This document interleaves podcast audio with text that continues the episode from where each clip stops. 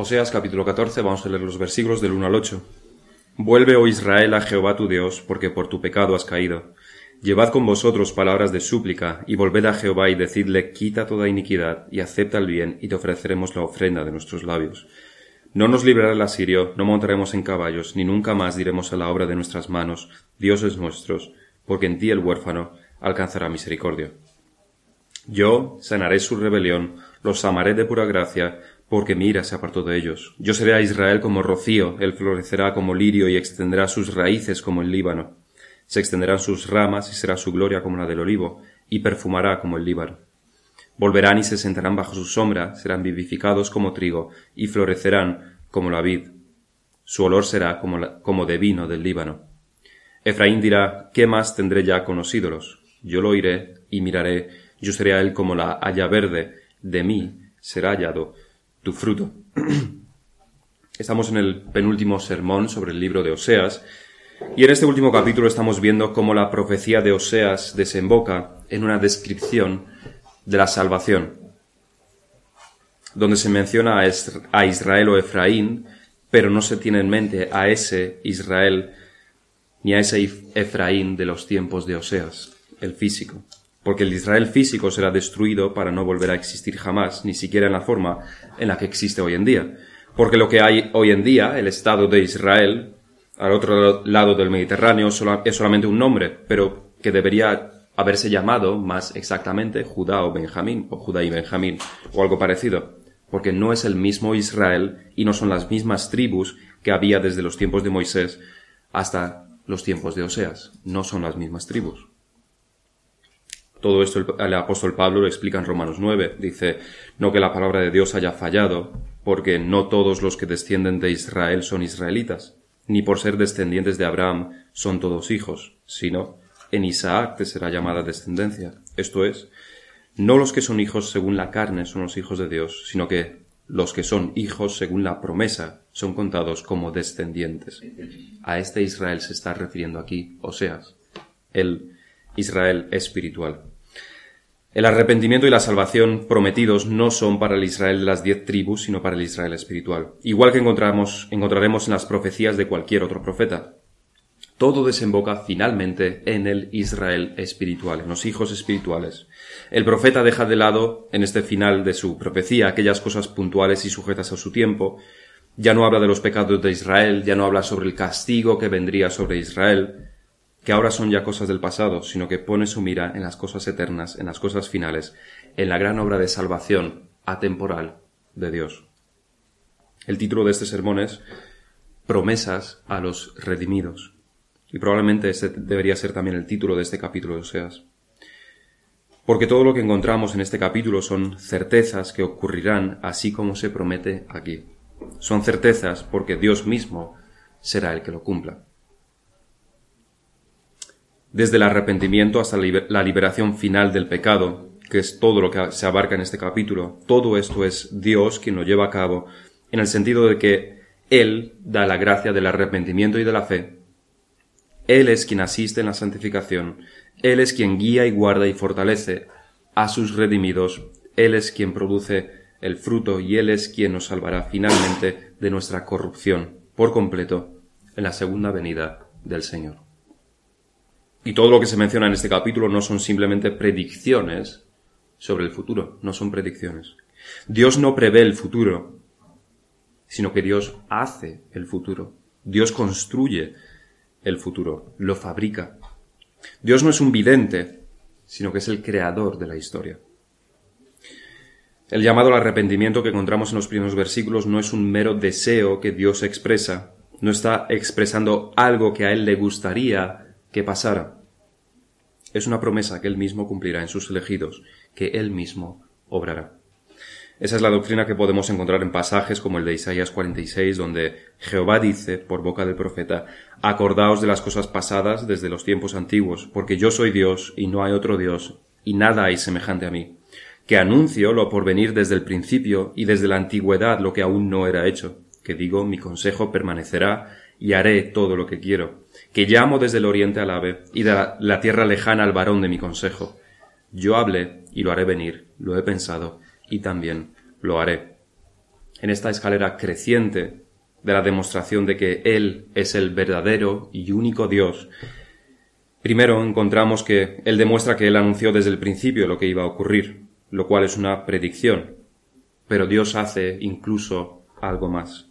Él habla y lo hace venir, piensa y lo hace. No es un mero adivino, es el creador de la historia. En el último sermón pudimos ver cómo cuando el pecador se arrepiente se abren las cataratas del amor de Dios. Ofrece sanación al pecado. El arrepentido ve todo el amor de Dios en Jesucristo, entiende su culpa y entiende el perdón que se le otorga. La ira de Dios ya no está sobre él, sino que fue apartada por el Señor Jesús. Pero la salvación no termina ahí. La bendición de la salvación se extiende a los demás a través del redimido perfumará como el Líbano, nos dice el texto. Otros se sentarán bajo su sombra, será como el trigo que alimenta a los demás, como el fruto de la viña que es de beneficio a los demás. Todas estas cosas indican, apuntan hacia el aspecto externo de la salvación. Los efectos externos de una realidad interna que es la salvación. La relación entre los padres creyentes y el hijo desobediente es restaurada, solucionada, cuando el hijo rebelde es redimido. El matrimonio tiene un nuevo comienzo cuando ambos cónyuges son salvos.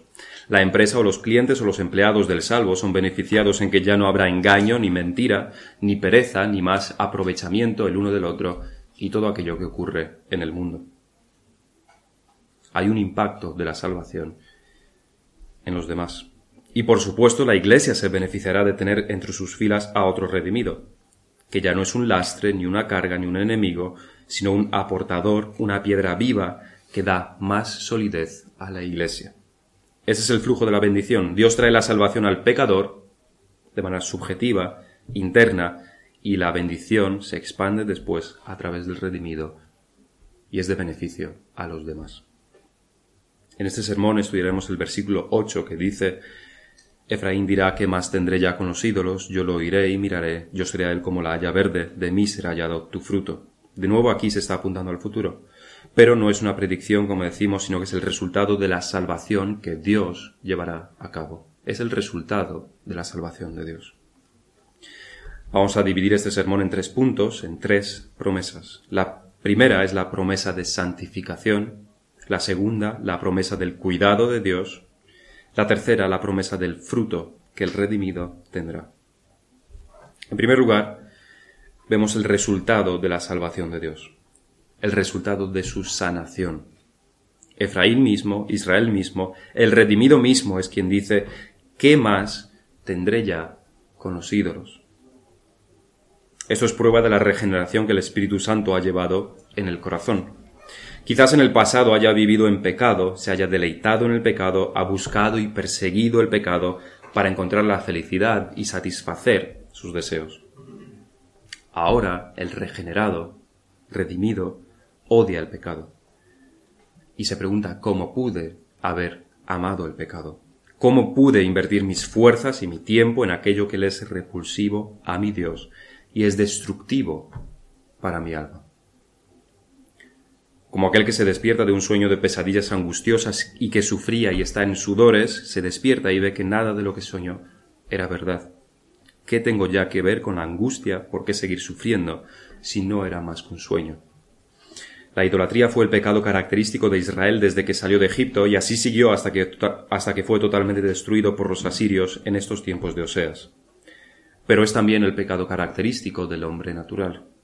El problema más grande del ser humano no es el odio, no es el orgullo, no es la lujuria, no es la mentira, no es el engaño ni ningún otro pecado de este tipo, sino la idolatría, el rechazo de Dios.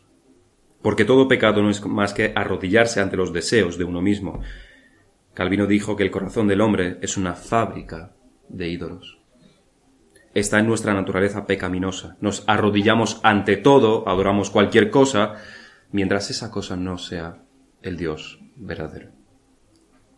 Pero Dios nos salva, nos ilumina, ¿y a quién adoraremos entonces sino a Dios?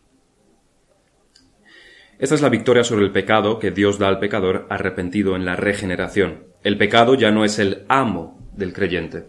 El pecado ya no lo esclaviza. La idolatría ya no es el dueño. En la regeneración del espíritu el redimido es liberado de sus cadenas y ve al pecado como lo que es una inclinación del corazón, pero una inclinación contra la cual se puede luchar. Este es el argumento de Pablo en Romanos 6, un capítulo que está entre la justificación presentada, justificación por la fe presentada en los capítulos anteriores, y la santificación en capítulos posteriores. El apóstol Pablo va desde el aspecto legal de la salvación al aspecto más práctico de la salvación, justificación a santificación. En el capítulo 6 encontramos ambos elementos, el aspecto legal de la justificación y el subjetivo de la santificación. Dice el apóstol, Romanos 6, Versículo 17. Pero gracias a Dios que aunque erais esclavos del pecado, habéis obedecido de corazón a aquella forma de doctrina a la cual fuisteis entregados. Y libertados del pecado, vinisteis a ser siervos de la justicia. Y más adelante dice, más ahora que habéis sido libertados del pecado y hechos siervos de Dios, tenéis por vuestro fruto la santificación y como fin la vida eterna. El redimido, nos está diciendo Pablo, tiene una nueva identidad. El apóstol hace referencia a la situación social de libres y esclavos del imperio romano. Antes era esclavo, sin derecho ni voto, invisible para la sociedad, despreciado. Pero ahora eres ciudadano, ahora puedes relacionarte con los demás, ya no eres despreciado, sino respetado. Pero como escuchábamos también en el sermón anterior, el apóstol va más allá. No es que antes fueras esclavo y ahora eres libre, sino que antes eras esclavo del pecado y ahora eres esclavo de la justicia esclavo de Dios, no del pecado. La relación del creyente con el pecado cambia, ya no está sometido a él. El pecado ya no es su dueño. Sin embargo, no es una victoria total la que el redimido tiene sobre el pecado, ya que no sigue morando en nuestros miembros. El, ya que sigue morando en nuestros miembros el pecado, la regeneración no perfecciona, no es la victoria final sobre él. La regeneración hace que podamos presentar batalla, y sin duda alguna que ganaremos batallas contra el pecado, pero no todas. Es nuestra experiencia. Es necesario que puntualicemos esto. Debemos ganar batallas contra el pecado. Debemos. Si no ganamos batallas contra el pecado, sino que el pecado gana más batallas contra nosotros, nos estamos engañando a nosotros mismos. Estamos en el mismo bando que el pecado. El apóstol dice en Romanos 7, en referencia a esto, al pecado que sigue morando en nosotros, así que queriendo yo hacer el bien hallo esta ley, que el mal está en mí. Porque según el hombre interior me deleito en la ley de Dios, pero veo otra ley en, mis miembros que se revela contra la ley de mi mente y que me lleva cautivo a la ley del pecado que está en mis miembros. Esta es la experiencia del creyente verdadero, del redimido. Queremos servir a Dios, queremos hacer su voluntad, queremos obrar con justicia y con amor. Pero pecamos. Y no que alguien nos obligue a pecar, sino que la inclinación pecaminosa, el orgullo, la impaciencia, la pereza, se convierte de repente en inevitable y pecamos. Como un tornado que lo deja todo destrozado a su paso, no podemos hacer más que arrepentirnos después. El apóstol Pablo decía en el último versículo del capítulo 6 que habíamos leído que el fruto de la salvación es la santificación. Y por tanto, esto también quiere decir que cada vez debemos estar ganando más batallas. Cuantos más años llevemos en la fe, más maduros debemos ser, más resistencia debemos poner ante el pecado, más dominio propio, más negación de nuestros deseos. Esto es la santificación. Y aunque en esta vida solamente estaremos progresando en esta santificación sin llegar a la perfección, la salvación que comienza con la justificación terminará siempre en una salvación completa que incluye la salvación del pecado. Eso se encuentra en, el capítulo 8 de Romanos. El, el, Espíritu mismo da testimonio a nuestro Espíritu de que somos hijos de Dios, y si hijos también herederos, herederos de Dios y coherederos con Cristo, si es que padecemos juntamente con Él, para que juntamente con Él seamos glorificados. Toda la creación será redimida y también se completará la salvación de los hijos de Dios con la glorificación. La glorificación es la, la eliminación completa de cualquier vestigio de pecado que todavía hay en nosotros. Seremos hechos perfectos. La victoria sobre el pecado será entonces completa y definitiva y eterna. Y en aquel momento será más verdad que nunca. La pregunta que encontramos aquí, ¿qué más tendré ya con los ídolos? Entonces diremos, y no será solamente un deseo, sino una realidad completa y en toda en todo su significado. ¿Qué más tendré ya que ver con el pecado? ¿Qué más tendré que ver con el pecado? Nunca más pecaremos. No habrá más interrupciones en el andar en los caminos del Señor. Nuestra obediencia será perfecta y nuestra adoración a Dios será entonces perfecta, ininterrumpida. Pero mientras tanto, mientras que nos llegamos a ese estado, mientras que el Señor Jesucristo no venga, en ningún caso hay ninguna justificación para que pequemos. No hay ninguna excusa que podamos poner para el pecado. La excusa de que he pecado porque soy pecador y todavía tengo pecado en mí no es válida. Ninguna excusa es válida. La justificación es por la fe, la justificación nunca es por la excusa. La justificación la hace Dios y no la hacemos nosotros con nuestros pecados. En cada uno de los pecados debemos encontrar cuál es el problema de fondo. ¿Por qué hemos pecado? La respuesta nunca es porque soy pecador, entonces he pecado. ¿Cuál es el problema de fondo? Orgullo, falta de autocontrol, envidia, odio y luchar contra esos pecados. Si no lo hacemos, si no asumimos nuestra culpa, si no nos lamentamos por nuestro pecado, no nos podemos arrepentir. Y un pecado no arrepentido es un pecado no corregido y un tropiezo en nuestra santificación. Así que esta es la promesa de Dios que se cumple en sus elegidos, promesa de santificación, de victoria sobre el pecado, parcial en esta vida aunque progresando y completa cuando el Señor venga y nuestros cuerpos sean glorificados y la salvación sea completa. ¿Qué más tendremos que ver con el pecado? Llegamos a nuestro segundo punto. La siguiente parte del versículo vuelve a las palabras de Dios hacia sus redimidos. Yo lo oiré y miraré, yo seré a él como la haya verde. Dios no desestima a sus hijos. Por débil que sea, por pequeño que sea, Dios oye las oraciones sinceras de los redimidos. Y no solamente que escucha, sino que mira. El Creador del universo, el Ser Todopoderoso, aquel que no se puede asemejar a ninguna otra cosa, ni ser ni cosa, mira hacia el más débil de sus elegidos cuando con sinceridad quiere servirlo y luchar contra el pecado. Escucha la oración sincera. La respuesta de Dios es la respuesta de un rey que se compadece de sus siervos, de un padre que se preocupa por sus hijos. Yo seré a él como la haya verde. La haya verde, un árbol que puede llegar a ser enorme y con profundas raíces ofrece la sombra que cualquiera que se esconda del sol abrasador quiere. Y esa es la imagen que se nos presenta aquí. Dios será la protección para el creyente que camina en este mundo abrasador y que le consume sus fuerzas. Dios será refrigerio para el pecador. Le traerá, le esconderá del calor de este mundo, del pecado de este mundo. Vamos a ver tres aspectos de esta asistencia de Dios, de, este, de esta protección de Dios al creyente. En ningún caso Dios solamente obra en la regeneración, sino que a lo largo de todo nuestro peregrinaje por el mundo, Dios nos guía, nos guarda y nos fortalece en todo nuestro peregrinaje. Primeramente Dios guía. Eso es fundamental para el creyente, porque ¿cómo sabemos cuál es, cómo sabremos cuál es su voluntad? ¿Cómo podemos crecer en santidad? ¿Cómo podemos andar con sabiduría y con rectitud delante de Él y en todas las situaciones de la vida? Porque Él mismo nos guía.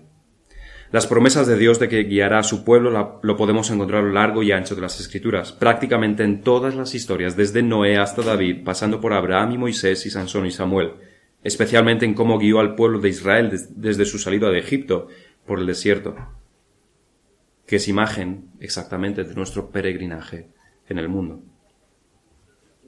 Pero también encontramos pasajes explícitos. No solamente lo podemos inferir de las historias bíblicas, sino que encontramos promesas explícitas, como es la promesa de Isaías 42, que dice, y guiaré a los ciegos por camino que no sabían. les haré andar por sendas que no habían conocido. Delante de ellos cambiaré las tinieblas en luz y los cabrosos en llanura. Estas cosas les haré y no los desampararé. ¿Quiénes son los ciegos? Nosotros somos los ciegos. Pero Dios nos guiará. Todas las imágenes de Dios como pastor se refieren a esto mismo, que Él guiará a su pueblo, Él mismo enseñará el camino, tal como hace el pastor con su rebaño. En Apocalipsis 7 también lo podemos encontrar, porque el Cordero, que está en medio del trono, los pastoreará y los guiará a fuentes de agua de vida, y Dios enjugará toda lágrima de los ojos de ellos. ¿Y cómo nos guía Dios? En la práctica, ¿cómo nos guía Dios? ¿Cómo nos muestra Dios sus caminos? ¿Qué es lo que ilumina el camino que debemos seguir en la oscuridad de este mundo? El Salmo 119 es una exaltación de este artefacto de Dios que Dios usa para guiarnos, que es, por supuesto, su palabra. Explícitamente lo encontramos, por ejemplo, en el versículo 105, que todos conocemos.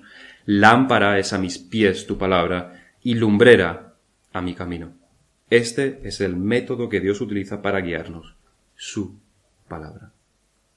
En segundo lugar, Dios nos guarda. De nuevo, la Biblia está repleta de promesas referentes a esta verdad. Isaías 58:11, que nos habla de la guía de Dios como pastor, también añade esta verdad. Jehová te pastoreará siempre, nos dice Isaías, y en las sequías saciará tu alma. Desde luego esta es una otra función vital del pastor. No solamente guía, sino también guarda al rebaño, incluso en situaciones de sequía. El buen pastor se refiere a esta función en Juan 10, que también habíamos leído antes. Mis ovejas oyen mi voz y yo las conozco y me siguen. Y yo les doy vida eterna y no perecerán jamás, ni nadie las arrebatará de mi mano. Mi Padre que me las dio es mayor que todos, y nadie las puede arrebatar de la mano de mi Padre. ¿Quién podrá arrebatarnos de la mano del Señor si nos ha hecho suyos para siempre con la voluntad del Padre? Satanás que es una criatura poderosa, pero que es una criatura al fin y al cabo. O puede que el mundo nos pueda arrebatar de las manos de Cristo. Puede que los poderosos del mundo, que tienen enorme poder y riquezas y recursos, o quizás las asociaciones que quieren destruir el cristianismo. Pero nos dicen las, las escrituras que todo el mundo, todos los habitantes del mundo, son como polvo en la balanza delante de Dios, insignificante. Dios guardará a sus redimidos. Cristo protegerá a sus ovejas de Satanás, del mundo y del pecado. Ninguna de sus ovejas se perderá. Y en tercer y último lugar, Dios nos ofrece asistencia como el haya verde ofrece sombra, en el sentido de que nos fortalece. Ahí el viajero puede recobrar sus fuerzas Dios no solamente nos muestra el camino, no solamente nos guarda en el camino, sino que además nos da fuerzas para que podamos caminar. En cada uno de los pasos que damos en este mundo necesitamos la asistencia de Dios. No somos un reloj a quien el Señor ha dado cuerda al principio en la regeneración y después caminamos independientemente de Él hasta llegar al cielo, como esos juguetes a los que les damos cuerda y después andan por sí solos. No es así nuestra situación con Dios. Dios en cada momento nos asiste, en cada momento. Es el tercer elemento del versículo de Isaías 58.11. El pastor guía y guarda su rebaño incluso en tiempos de sequía. Y en tercer lugar, el versículo nos dice que Dios dará vigor a nuestros huesos. Isaías 58.11. Dios dará vigor a tus huesos. Da fuerzas para que lo podamos seguir, para que lo podamos obedecer, para que podamos soportar las tentaciones, para resistir el pecado interno y las presiones externas. Dios da fuerzas al creyente. El apóstol Pablo conocía bien esta verdad y por ello en Filipenses 4:13 afirma, todo lo puedo en Cristo que me fortalece. Cristo me fortalece para que pueda soportar las tentaciones, las presiones. Además, él mismo anima a los creyentes a fortalecerse en Dios, Después de listar todas las responsabilidades de manera negativa y positiva en los capítulos 4 y 5 de Efesios, en el capítulo 6 dice, Por lo demás, hermanos míos, fortaleceos en el Señor y en el poder de su fuerza. No es algo opcional fortalecernos en la fe, porque sin esto seremos totalmente inútiles. Sin este fortalecimiento seremos como un soldado herido en el campo de batalla, al que los otros deben llevar en camilla. Lo guían, por supuesto, a un lugar seguro, lo protegen, por supuesto, en el camino hasta llegar a ese lugar seguro, pero el soldado herido es inservible. El propósito de fortalecernos en el Señor es que podamos ser soldados útiles y que presentemos batalla. Necesitamos fuerzas para la batalla. Ahora, de estas tres promesas de asistencia de Dios, de guiarnos, de guardarnos y de fortalecernos, tengamos en cuenta una cosa. Ninguna de ellas es automática. En los tiempos en los que se escribía esto, y hasta hace 150 años más o menos, ni siquiera se sabía lo que significa automático. Nosotros damos por supuesto muchas cosas, como tenemos todo automatizado. Entre coches, tele, móvil, pulsamos un botón y lo tenemos absolutamente todo a nuestro alcance. No se conocía esto hace, hasta hace pocos cientos de años. Ninguna de estas promesas es automática. No puede ser automática porque los creyentes no conocían la palabra automático por esos tiempos. Ninguno Ninguna de esas tres cosas se produce sin esfuerzo por nuestra parte. Leíamos que Dios nos guía a través de su palabra. Pero para que Dios nos guíe a través de su palabra, la debemos leer. Para que nos guíe, la debemos escuchar predicada. Para que nos guíe, debemos meditar en su palabra. La Biblia no aparecerá en nuestras cabezas de repente y por arte de magia. Es un esfuerzo consciente. La palabra, la meditación, la oración son las herramientas que Dios usa para guiarnos. Y no solamente para guiarnos, sino también para guardarnos. El apóstol Pablo así lo refleja en Filipenses 4, del 6 al 8. Dice, Por nada estéis afanosos, sino sean conocidas vuestras peticiones delante de Dios en toda oración y ruego con acción de gracias. Oración con acción de gracias. Y entonces podríamos añadir, la paz de Dios, que sobrepasa todo entendimiento, guardará vuestras, vuestros corazones y vuestros pensamientos en Cristo Jesús. Entonces, después de orar, con agradecimiento, con acción de gracias, entonces la paz de Dios guardará nuestros corazones y pensamiento. Lo mismo ocurre con las promesas de fortalecernos. Leíamos en Efesios como Pablo no solamente les dice a los creyentes que Dios los fortalecerá, sino que insta a los creyentes a fortalecerse en el Señor. Obtener fuerzas de Dios no es algo pasivo, para lo cual debamos estar debajo de una cascada meditando hasta que nos lleguen las fuerzas, sino que es algo activo, es algo que nosotros debemos iniciar, pedir, suplicar. Y Dios entonces nos asistirá de seguro y contestará de seguro a nuestras oraciones. La fe cristiana, en general, no es una, religión pasiva no es tampoco una religión aleatoria. Es una relación personal con el Dios del universo que nos ha prometido muchas cosas a los creyentes. Pero para recibir muchas de estas cosas debemos trabajar y esforzarnos.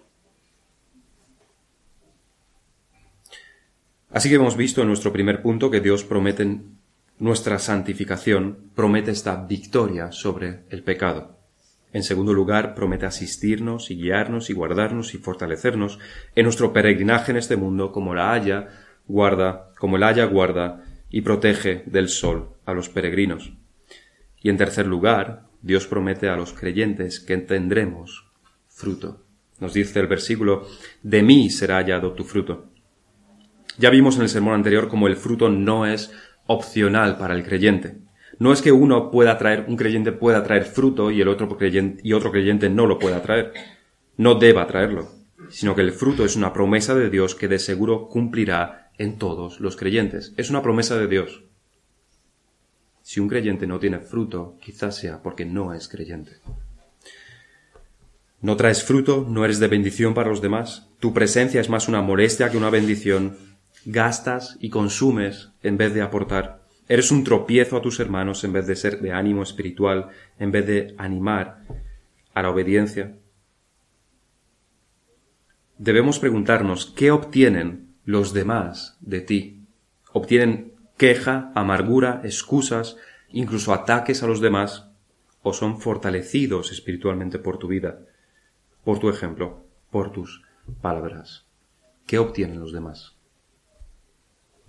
El fruto es necesario. ¿Cómo obtener ese fruto? La construcción misma del versículo nos lo dice, de mí será hallado tu fruto. Podríamos entender que esto se refiere a que Dios encontrará sí o sí fruto en el creyente, lo cual por supuesto es verdad. El creyente, como decimos, traerá fruto sí o sí, porque es la promesa de Dios. Pero este versículo dice algo más que eso. No dice, por mí será hallado tu fruto, sino de mí será hallado tu fruto. No es que Dios lo encuentre, sino que en Dios se encuentra nuestro fruto. Otra versión de la Biblia lo traduce así. De mí procede tu fruto. De mí procede tu fruto. No podemos traer fruto si no lo buscamos en Dios. Y esa es la verdad que el Señor Jesucristo quiere imprimir en las mentes de sus discípulos en Juan 15. Permaneced en mí y yo en vosotros. Como el pámpano no puede llevar fruto por sí mismo, no puede llevar fruto por sí mismo. Si no permanece en la vid, así tampoco vosotros si no permanecéis en mí. Yo soy la vid, vosotros los pámpanos. El que permanece en mí y yo en él, éste lleva mucho fruto. Porque separados de mí, nada podéis hacer. Ningún fruto podéis traer si estáis fuera, separados de mí. No existe fruto verdadero si no existe comunión con Cristo. Si no estamos enraizados en Él, si no somos dependientes de Él. Como decíamos, no somos un reloj al que Dios le da cuerda y seguimos por nuestros caminos. Somos más bien uno de esos coches antiguos teledirigidos que en vez de ser teledirigidos más bien están unidos en el, el, mando con el cochecito con un cable. Si el coche no está unido al cable, no se mueve, no pasa la corriente, no puede hacer nada, es inservible. Debemos estar unidos a Cristo. De mí procede tu fruto. ¿Qué significa algo más? Al igual que decíamos que no hay ninguna excusa cuando pecamos, aun siendo imposible no pecar, y es que los requerimientos de Dios, de la justicia de Dios, no se ajustan a nuestra capacidad, sino a su justicia, por lo que se requiere de nosotros que seamos perfectos, aunque no lo somos, sí se requiere esto, y sí se requiere de todos los inconversos que vengan al arrepentimiento, aunque no pueden hacerlo desde un punto de vista moral. Se pide esto, esas son las demandas de Dios, y no las rebaja bajo ningún concepto. Dios en ningún caso nos dice cómo eres, tienes una naturaleza pecaminosa, como sé que de seguro vas a pecar, entonces te permito pecar. No pasa nada con que peques un poquito. Dios jamás dice eso. Requiere de nosotros la perfección. Por eso no hay ninguna excusa para el pecado. Pero igual que Dios requiere esto, igual que Dios requiere la perfección, por otro lado, Dios también nos da aquello que Él mismo pide. Recordemos que Cristo pidió fruto a la higuera cuando no era todavía la estación adecuada para que la higuera diera fruto. Dios no baja sus estándares según nuestra situación. La justicia es justicia y el pecado es pecado. Pero decimos, al igual que Dios requiere algo que según nuestra situación es imposible, al mismo tiempo Dios nos da lo que Él mismo requiere de nosotros. Así lo refleja una de las frases más conocidas de Agustín de Hipona, que si no me equivoco está en sus confesiones. Decía Agustín de Hipona, Señor, ordénanos, mándanos, requiere de nosotros todo aquello que sea tu voluntad. Pero danos y danos aquello que nos mandas. Proporciónanos aquello que tú mismo estás mandando. Demandando. Agustín conocía la naturaleza humana, la debilidad de la carne, pero no quería que eso fuese una excusa para pecar. Y por eso le pide a Dios que junto con el mandamiento le dé también la obediencia. Dios da ambas cosas a sus hijos.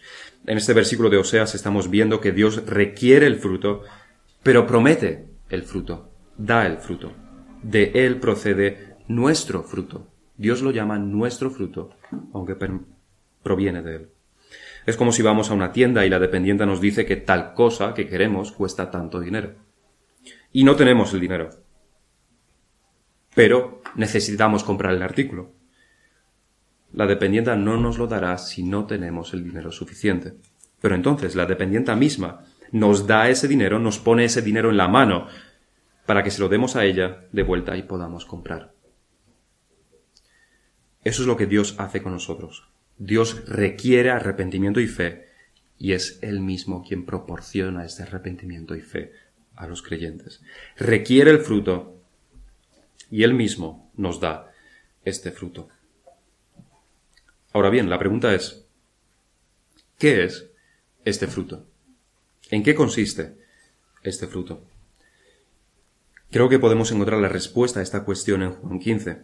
En versículo 8 el Señor dice, En esto es glorificado mi Padre, en que llevéis mucho fruto y seáis así mis discípulos. Según este versículo, el fruto es todo aquello que glorifica a Dios y que se encuentra en el contexto de ser discípulos del Señor. Inmediatamente después del el Señor habla de su, de su amor y de sus mandamientos. Entonces podemos concluir que para glorificar a Dios debemos ser discípulos de Cristo, y para ser discípulos de Cristo debemos guardar sus mandamientos. Esto es el fruto, obedecer a Dios, dejarnos guiar por sus mandamientos, mandatos y principios. ¿Qué es el fruto? El fruto es vivir como discípulos del Señor. El fruto lo podemos encontrar en casi todas las segundas partes de las cartas de Pablo en Efesios, en Gálatas, en Romanos, en Colosenses.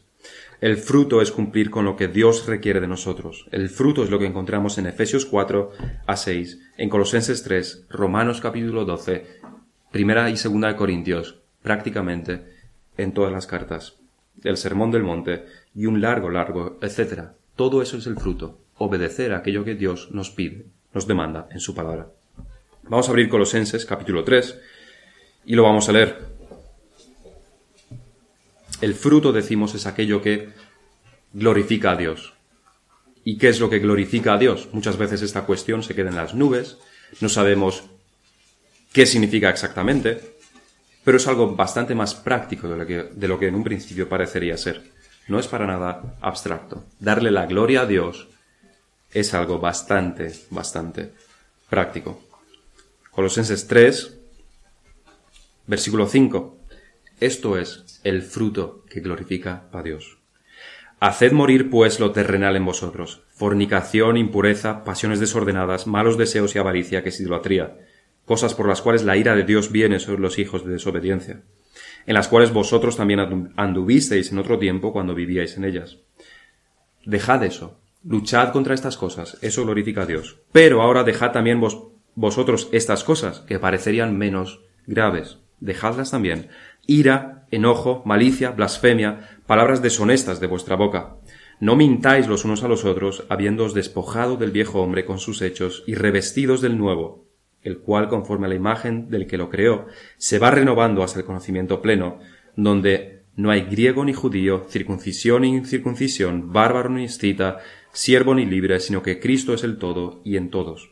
Vestíos, pues, como escogidos de Dios, santos y amados. Ahora viene la parte positiva. Antes eran los pecados contra los que debemos luchar y a los que debemos someter.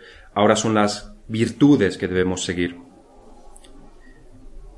Vestíos de entrañable misericordia, de benignidad, de humildad, de mansedumbre, de paciencia, soportándoos unos a otros y perdonándoos unos a otros. Si alguno tuviera queja contra otro, de la manera que Cristo os perdonó, así también hacedlo vosotros. Y sobre todas estas cosas, vestíos de amor, que es el vínculo Perfecto.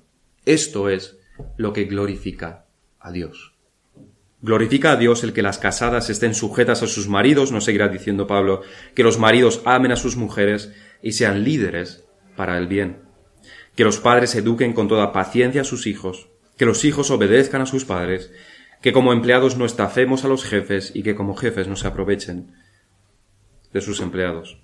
Y termina el apóstol diciendo, y todo lo que hagáis, hacedlo de corazón, como para el Señor y no para los hombres, sabiendo que el del Señor recibiréis la recompensa de la herencia, porque a Cristo, el Señor, servís la motivación. ¿Tienes tú estos frutos? ¿Cómo es tu vida familiar? Como esposa, ¿cuál es tu relación con tu marido? ¿Tus palabras están llenas de amargura, acritud, siempre de acusación hacia el marido. Como marido, si esto es así, si eso es lo que se da en la familia, ¿por qué no estás liderando con amor tu hogar? Porque el responsable es el marido. Porque no cumples con tu responsabilidad. Como padre o madre, tienes un plan para tus hijos, sabes cómo les quieres educar, cuál es la educación correcta para, para tus hijos, o estás dejando que la tele los eduque por ti. ¿Cuál es el ratio de la tele, videojuegos, ordenador y educación por tu parte? ¿Están tus hijos siete horas en el colegio, cuatro con entretenimientos y media hora contigo? No hay que ser un genio para saber cuál será el resultado de ese modo de educación. Como hijos, obedecéis a vuestros padres o sois unos continuos insensatos que no hacéis más que contradecir todo lo que os dicen el Señor castigará de seguro, y su castigo no se parece al castigo de los padres. Pero antes de todo esto, que son preguntas en las que debemos meditar, también nos, nos, tenemos que preguntar cómo estamos de victorias sobre el pecado. ¿Quién está dominando esta batalla que tenemos contra el pecado? Igual que en un ring de lucha libre, el que ya ha dominado al contrincante puede que reciba algún puñetazo, alguna patada, pero está dominando. Sudando, pero dominando. Sangrando, pero dominando. Con esfuerzo, pero domina. Esa debe ser nuestra relación con el pecado. Sin embargo, la de muchos cristianos o supuestos cristianos, su lucha contra el pecado se parece más a un picnic de dos enamorados.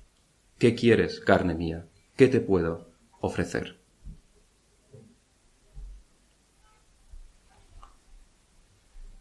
La pregunta es, ¿estás usando los medios de gracia para recibir esta guía, esta protección y este fortalecimiento del Señor? En estas cosas debemos meditar. Vamos a terminar en oración.